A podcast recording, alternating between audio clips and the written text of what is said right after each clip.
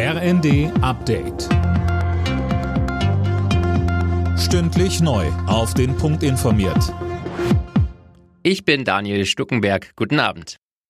US-Spitzenpolitikerin Nancy Pelosi ist trotz der Warnungen aus China in Taiwan eingetroffen. Die Vorsitzende des US-Repräsentantenhauses ist in der Hauptstadt Taipeh gelandet. China hatte für den Fall zuvor Konsequenzen angedroht. Die Regierung in Peking betrachtet den Inselstaat Taiwan als abtrünnige Provinz und lehnt es deswegen ab, dass andere Länder offiziell Kontakt nach Taipeh haben. Das erste Schiff mit Getreide aus der Ukraine seit Beginn des russischen Krieges hat offenbar die türkische Küste erreicht. Der Frachter kommt später als erwartet. Wegen des starken Seegangs ist er nur langsam vorangekommen. Mehr von Max Linden. An Bord befinden sich 26.000 Tonnen Mais.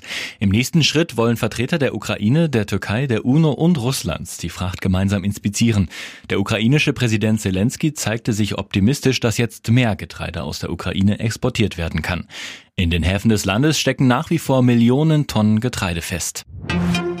US-Präsident Biden hat die Tötung von Al-Qaida-Chef al-Zawahiri in Afghanistan gerechtfertigt. Die Mission sei ein Erfolg gewesen, so Biden bei einem Auftritt im Weißen Haus in Washington. Mehr von Linda Bachmann. Biden hofft, dass die Angehörigen der Opfer von 9-11 jetzt ihren Frieden finden. Al-Zawahiri gilt als einer der Drahtzieher der Anschläge, die sich im September zum 21. Mal jähren.